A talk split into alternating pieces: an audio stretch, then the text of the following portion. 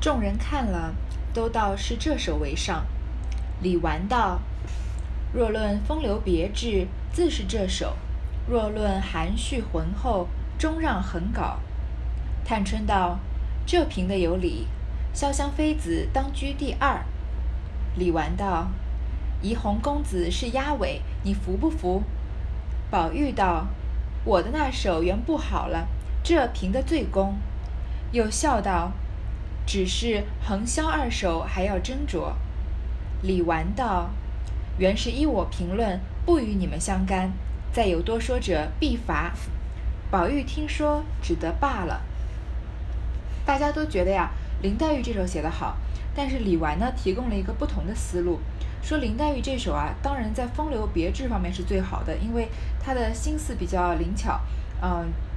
用，尤其是这两句，这个偷来梨蕊三分白，借得梅花一缕魂啊。但是说呢，呃，李纨说呢，如果说含蓄浑厚，终让横稿，横稿就是横指，横指清分嘛，呃，横无先，横无君嘛。这个薛宝钗写的这首，他写的这首呢，比较含蓄，比较立意比较高。其实薛宝钗和林黛玉两个人的呃诗作比起来啊，永远都是有这样的呃分别，就是林黛玉呢。他心思比较奇奇巧，会呃引用想一些别人想不到的东西，想象力比较丰富，而且他的文采呢也常常比薛宝钗啊要稍微出色一些。但是薛宝钗呢永远在立意方面比林黛玉要高，她看得更远，而且她也更符合那个年代那个社会的道德风范。她写的诗啊或者词啊，她的嗯这个文章的意境啊，很容易得到这个普世的认同。所以探春也同意，探春就说啊，潇湘妃子啊应该得第二。李纨又说呢，怡红公子是压尾，所以这一他们给这个贾宝玉起取的别名啊是怡红公子，因为他住在怡红院嘛。贾宝玉就说啊，我那首不好，你这个评的肯定是最公道的，我压尾我一点意见都没有。但是又说呢，横销二首还要斟酌。他在每一次起诗社的，嗯，在诗社作诗的时候，他永远都站在坚定的站在林黛玉那边。贾宝玉是林黛玉的这个铁杆粉丝。他听他说这个潇湘妃子第二呢，林黛玉还没说什么，贾宝玉先说，这还要斟酌斟酌。但是李纨呢不让他辩论，就说啊，因为李纨是社长嘛，本来就是让他决定的，说你再多说就罚了，所以贾宝玉只好算了。李纨道：“从此后我定于每月初二、十六这两日开设，出题限韵都要依我。这期间你们有高兴的，你们只管另择日子补开。”哪怕一个月每天都开设，我只不管，只是到了初二、十六这这两日，势必往我那里去。宝玉道：“到底要起个社名才是。”探春道：“俗了又不好，特新了刁钻古怪也不好。可巧才是海棠诗开端，就叫个海棠社吧。虽然俗些，因真有此事，也就不爱了。说必大家又商议了一回。”略用些酒果，方各自散去。也有回家的，也有往贾母、王夫人处去的。当下别人无话。在这个诗社的问题上呢，李纨表示，每个月初二、十六呢是固定要开设的日子，由李纨来开。其他的日子，因为他们之前不是说吗？有人要是一一时兴起想要补开设的话，也可以。所以李纨说，你们天天开设都无所谓，但是初二、十六两日呢，一定要在我那儿开，就是一定要在稻香村开。然后他们就要想给这个诗社啊起一个名字，探春就认为啊，如果太俗了就不好，然后如果太刁钻古怪呢也不好，这是不是跟我们现在家长给孩子起名有一样的问题？有些嗯，就是因为这个我们这一代的人嘛，看小说看多了，然后常常想要起一些很古风的名字，或者有一些字啊，平常就是很有年代感，比如说这个年代。的人生的孩子啊，他们常常名字里面有，啊，比如说什么涵养的涵啊，或者女孩子叫草字头的轩啊这样的字，就好像我们父母那一代也有他们那个年代的年代感，我们这个年代的名字也有我们这年代的年代感。所以说，其实呢，这样呃每个人都想要这个名字特别啊，反而就俗了，俗了不好，太刁钻古怪也不好。就像我们现在，嗯，就是比如说给孩子取名字，硬取那些别人不认识的字啊，其实也不好。然后探春就说呢，正好他们首先第一次起诗社做的是海棠诗，干脆就叫海棠社吧。其实海棠社这个名字呢，也不也是蛮通俗的，但是没有关系，因为他们真的有此事，对他们来说是有意义的就可以了。且说袭人因见宝玉看了字帖儿，便慌慌张张的同翠墨去了，也不知是何事。后来又见后门上婆子送了两盆海棠花来，袭人问是哪里来的，婆子便将宝玉前一番缘故说了。袭人听说，便命他们摆好，让他们在下房里坐了，自己走到自己房内，称了六钱银子封好，又拿了三百钱走来。都递与那两个婆子道：“这银子赏那抬花来的小子们，这钱给你们打酒吃吧。”那婆子站起来，眉开眼笑，千恩万谢的不肯受。见袭人执意不收，方领了。袭人又道：“后门上外头可有该班的小子们？”婆子忙应道：“天天有四个，原预备里面差使的。姑娘有什么差使，我们吩咐去。”袭人笑道：“有什么差使？今儿宝二爷要打发人到小侯爷家与史大姑娘送东西去，可巧你们来了，顺便出去叫后门小子们雇辆车来，回来你们就往这里拿钱，不用叫他们又往前头混碰去。”婆子答应着去了。这段啊，就是之前嗯贾贾云送的这个白海棠花，要这个有小厮们啊，这个。送到，嗯，贾宝玉的怡红院来，然后还有几个婆子，然后袭人呢就给了他们赏钱，并且打发这几个婆子啊去帮，呃，贾宝玉啊送东西给史湘云去。袭人回至房中，拿碟子盛东西与史湘云送去，却见格子上槽碟碟槽空着，因回头见晴雯、秋雯、麝月等都在一处做针纸，袭人问道。这一个蚕丝白玛瑙碟子哪儿去了？众人见问，都你看我，我看你，都想不起来。半日，晴雯笑道：“给三姑娘送荔枝去的，还没送来呢。”袭人道：“家常送东西的家伙也多，巴巴的拿这个去。”晴雯道：“我何尝不也这样说？他说这个碟子配上鲜荔枝才好看。”我送去，三姑娘见了也说好看，叫连碟子放着，就没带来。你再瞧那格子镜上头的一对连珠瓶还没收来呢。贾宝玉啊是个非常雅的人，也是非常非常讲究的人。之前，嗯，探春在他的给贾宝玉的信里面不是说了他送上荔枝，还送颜真卿的墨迹吗？原来啊，贾宝玉还不仅要送荔枝啊，还要把这个配荔枝的碟子也要专门挑选过，用了这个，嗯。白玛瑙的碟子，蚕丝白玛瑙的碟子，因为这样子配鲜荔枝才好看。而且呢，他的这个情怀啊、情调啊，探春也能懂。探春也看到了，也说这个配上好看。所以呢，这个蚕丝白玛瑙的碟子，袭人就找不着。然后晴雯还说啊，连这个一对连珠瓶还没收来呢，肯定也是用来装什么东西的。然后送过去，让别人一起留下来了。秋文笑道：“提起瓶来，我又想起笑话。”我们宝二爷说声孝心一动，也孝敬到十二十分。因那日见园里桂花折了两枝，原是自己要插瓶的，忽然想起来说这是自己园里的才开的新鲜花，不敢自己先玩，巴巴的把那一对瓶拿下来，亲自灌水插好了，叫个人拿着，亲自送一瓶敬老太太，又一又敬一瓶与太太。谁知他孝心一动，连跟的人都得了福了。可巧那日是我拿去的，老太太见了这样，喜得无可无不可，见人就说：“到底是宝玉孝顺我，连一枝花也想得到，别人还只抱怨我疼他。你们知道，老太太素日不大同我们说话的，有些不入他老人家的眼的。那日叫竟叫人拿几百钱给我。”说我可怜见的，生的单柔，这可是再想不到的福气。几百钱是小事，难得这个脸面。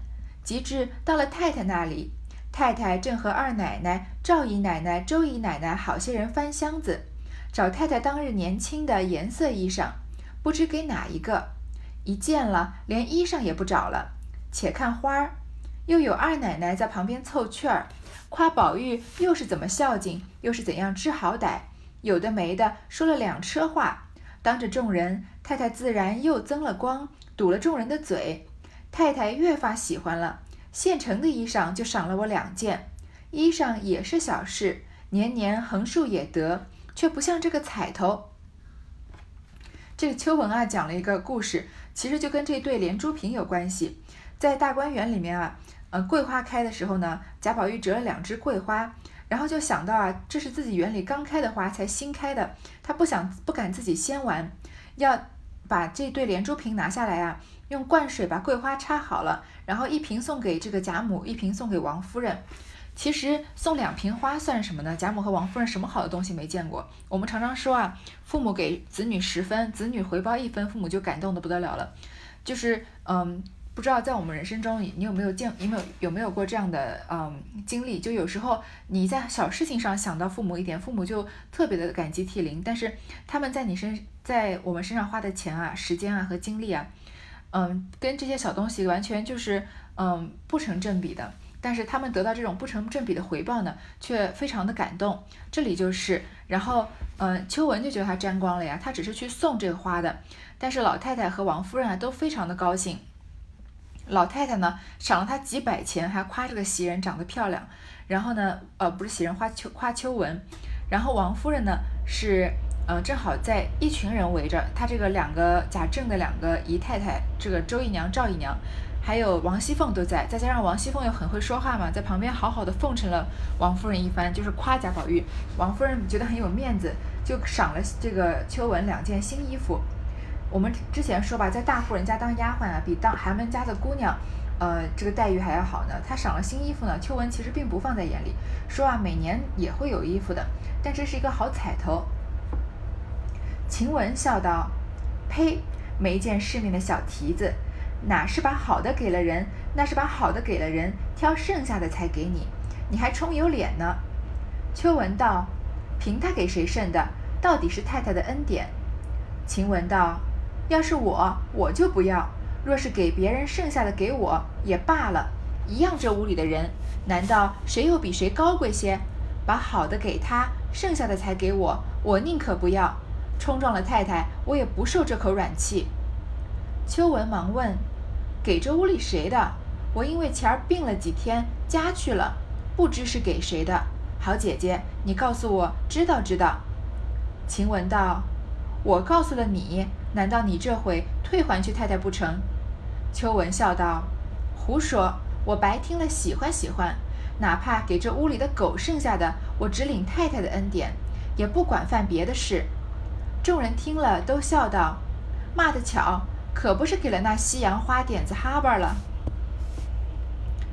这个，嗯，晴雯啊，她嘴又在这里比较讨人嫌了。她就在这里，秋文本来并不是没有炫耀的意思啊，只是讲个故事，然后说自己讨了个好彩头。晴雯首先骂他是个小蹄子，当然这不是辱骂了，只是，呃，在朋友之间在开玩笑这样子。然后说啊，那个是王夫人的，她给你衣服啊，她又不是真的要给你的，只是把好的给别人，挑剩下来才给你呢。然后呢，嗯，晴晴雯呃秋文就说啊，我管他是谁剩的呢，到底是王夫人给的恩典呀。但是晴雯这里就很心高气傲的说，要是给我啊，我就不要；如果是别人剩下的给我就罢了，如果是那些小姐们啊，或者是太太夫人们剩下的给我，那就算了。但是呢，一样这屋里的人，谁又比谁高贵些呀？这话明显就是说给袭人听的了，很明显袭人涨了工资啊，有了这个名娘呃姨娘的事实啊，晴雯嫉妒了，因为晴雯自己觉得自己很了不起的，就好像林黛玉，别人一夸薛宝钗，她就要吃醋吧，在比较低等的丫鬟的世界里面，晴雯就是林黛玉嘛，袭人就是薛宝钗嘛，所以晴雯嫉妒袭人啊，跟林黛玉嫉妒薛宝钗是感情是一样一样的，她自己心里觉得。她比对方强很多，但是呢，在呃各个事实呃黛玉反应反上的反应来看呢，是对方得到的比自己得到的好，那自己心里当然就不甘心了。一方面觉得我比你厉害，一方面呢，人人都不知道我比你厉害，都觉得我不如你，那这口气能咽得下吗？啊，再加上他们两个性格都不是那种嘴上会饶人的，会放在心里的。晴晴雯这里就把话讲得很清楚，说啊，一样是屋里的人，谁又比谁高贵些啊？就是其实就是说给袭人听，你不要以为啊你是什么姨娘，其实大家都是屋里的丫鬟嘛，没有什么人比什么人更更尊贵的。然后说啊，就算是冲撞太太啊，我也不会要别人挑剩下来的东西。然后呢，秋文就赶快问是给谁挑剩下的，晴雯啊就故意卖关子不告诉他。秋文就说啊，我其实不管是谁给剩下的，我是领太太的恩典，就算是狗剩下的也没有关系。大家都笑他说，不就是那个西洋花点子哈巴剩下的吗？就说其实就是狗剩下的呀，就开秋文的玩笑。袭人笑道：“你们这起烂了嘴的。”得了空就拿我取笑打牙儿，一个个不知怎么死呢。秋文笑道：“原来姐姐得了，我实在不知道，我赔个不是吧？”袭人笑道：“少轻狂吧，你们谁取了碟子来是正经。”麝月道：“那瓶得空儿也该收来了。老太太屋里还罢了，太太屋里人多手杂，别人还可以。”赵姨奶奶一伙的人见是这屋里的东西，又该使黑心弄坏了才罢。太太也不大管这些，不如早些收来正经。晴雯听说，便掷下针指道：“这话倒是，等我取去。”秋文道：“还是我取去吧，你取你的碟子去。”晴雯笑道：“我偏取一遭去，是巧宗儿你们都得了，难道不允许我得一遭？”麝月笑道：“通共秋丫头得了一遭衣裳，那里今儿又巧，你也遇见找衣裳不成？”晴雯冷笑道：“虽然碰不见衣裳，或者太太看见我勤谨，一个月也把太太的工费里分出二两银子来给我，也定不得。”说着又笑道：“你们别和我装神弄鬼的，什么事我不知道。”一面说，一面往外跑了。秋文也同他出来，自从探春那里取了碟子来。这里袭人笑他们啊，就笑着说这些丫鬟们啊，说你们这些烂了嘴的，一有空就拿我说笑。因为，呃，晴雯所说的挑剩下来的，不是就是先赏了袭人，王夫人先赏了袭人的嘛，然后才赏的秋文的。然后呢，说你们一个个不知道怎么死呢？这是袭人的一句玩笑话，但是也有一些衬语的意味在里面。因为这个玩笑首先起头的是晴雯。袭人说：“你们不知道怎么死的。”最后，晴雯确实就是，嗯，死死的这个应该说死无葬身之地了吧？在在他死的时候啊，其实都是没有人见证，没有人在旁边看着，连贾宝玉连他最后一面都没见到，然后连他的尸骨也没见到，只见到了一个牌位。然后呢，秋文就是就笑着说：“啊，原来是袭人姐姐得了，那我赔个不是吧？”然后袭人就说：“你赶快去取碟子来才好。”麝月就说：“啊，不管是那个碟子，那个碟子不是在啊探春那儿吗？但是那个花瓶啊也应该拿回来。为什么呢？是老太太屋里那个就罢了，但是王夫人那里呢，人多手杂，人别人都无所谓。这个赵姨娘啊，他们一直就记恨是贾宝玉，就是嫉妒贾宝玉的房子里的东西嘛。如果听说是贾宝玉的东西啊，一定是会弄这个使黑心弄坏了，说不如早点收回来。”晴雯听说呢，就说她要去取。秋文就说：“还是我去取吧，你取你的碟子。”晴雯这里又非常讨人厌了。嗯，对晴雯和林黛玉这样性格的人，我实在是觉得很讨人厌。就他这里讲的话，让人觉得特别不舒服。为什么不知道为什么这个袭人和薛宝钗啊，他们这个情商都那么高，能能这个咽得下这种气？如果我是袭人的话，我肯定不知道 早什么时候就要跟晴雯打起来了。看晴雯这话说的带刺儿的，她说啊，是那我偏要去，她偏要去取这个，呃，花瓶。为什么花瓶在王夫人那儿呀？碟子在探春那儿呀？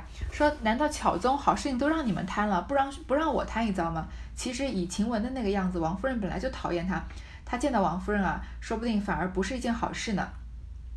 我们后面也会知道了。然后麝月就笑着说啊。也不过就是秋文得了一个衣服而已，难道他们今天也在找衣裳吗？你还能得什么巧宗啊？晴雯啊，这里就冷笑着说，虽然没有衣裳，但是也可能啊，太太见我情景，一个月也把她工费里分二两银子来给我。你看这是很明显的嫉妒袭人吧？因为袭人去见了王夫人一趟，然后在王夫人面前啊说了一通话，说到王夫人心坎上了，所以他把自己的钱拨二两银子给秦呃给袭人，然后把贾宝玉托付给他。这里晴雯啊就讽刺他，说不定啊他也会拨二两银子给我呢，还笑着说啊，你们不要和我装神弄鬼的，有什么事情我不知道啊？这呃嫉妒心有点太明显了。晴雯晴雯在很多事情上表现的特别小人，就像他前面拿话来堵红玉也是一样的。袭人打点齐备东西，叫过本处的一个老宋妈妈来，向她说道：“你先好生梳洗了，换了出门的衣裳来。如今打发你与史姑娘送东西去。”那宋妈妈道：“姑娘只管交给我，有话说与我，我收拾了就好一顺去的。”袭人听说，便端过两个小掐丝盒子来，先揭开一个。里面装的是红菱和鸡头两样鲜果，又那一个是一碟子桂花糖针新粒粉糕。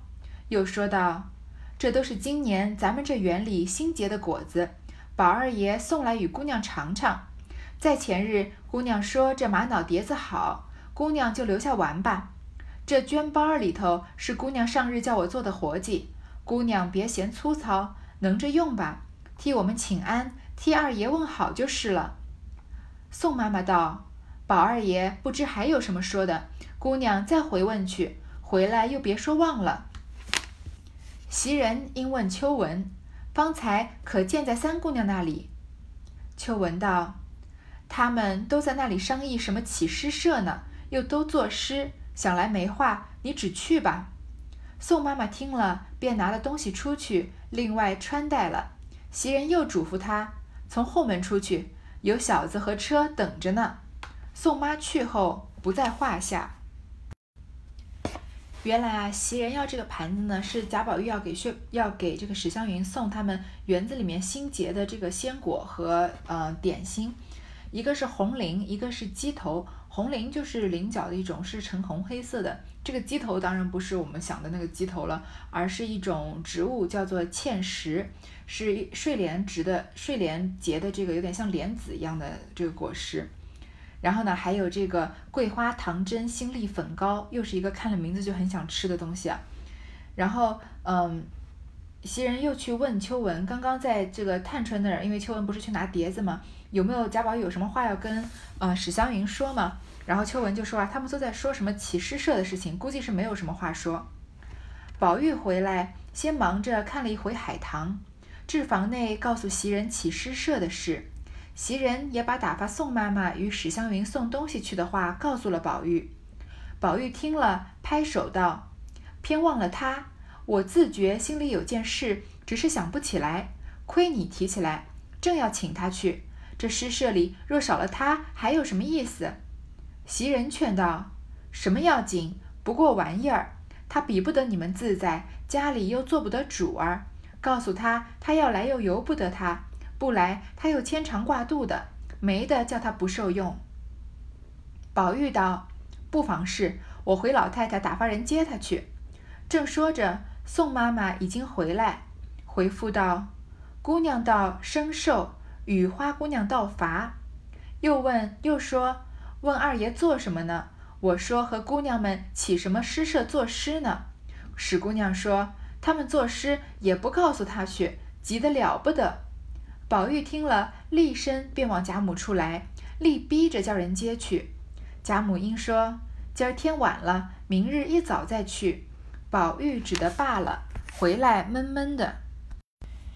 原来啊，贾宝玉起诗社的事情忘了通知史湘云了。贾宝玉还说啊，这个嗯，没有史湘云啊，这个诗社有少了他还有什么意思呢？袭人就劝他呀，你不告诉他也好，为什么他在史家做不了主？他你要他要来啊，他你告诉他，他一定会想来，他会牵肠挂肚的。但是呢，他来不来又由不得他。宝玉就说啊，我让老太太打发他去。那贾母一开口，呃，谁他们肯定会要把史湘云，史家肯定会把史湘云送过来呀。然后呢，呃，宋妈妈回来呢，就回复贾宝玉说啊，姑娘道深受，说我深深的受了你这个礼啊，就是道谢的意思。还和花姑娘道罚，花姑娘就是花袭人了。然后呢，又说啊，这个史湘云问说贾宝玉在干嘛？然后这个宋妈妈因为听到了，嗯，袭人和秋文说这个起诗社的事情。然后他好着急啊，说作诗也不告诉他，他很想参加。史湘云是个是一个非常有文采的女孩子，后面我们就能看到了。然后呢，宝玉听了，赶快就往贾母那里，你看力逼着叫人接去，叫贾母立刻就接。贾母就说啊，今天晚了，明天一早再去。这里也看得出来啊，贾母是嗯比较怠慢史湘云的。对，呃，如果是要接林黛玉啊，如果林黛玉在外面，贾母肯定晚上就大这个连赶连赶实赶的要找人接过来了。但是史湘云要接史湘云呢，要宝玉逼着叫人接，力逼着，而且贾母还要推脱说今天晚了，明天再去。所以呢，贾宝玉只好罢了，回来就闷闷的。接下来呢，嗯，我们的新成立的这个海棠诗社啊，又要加入一名新的文艺青年和作诗的骨干了，就是史湘云了。他关于他加入诗社的过程呢，我们下一回再说。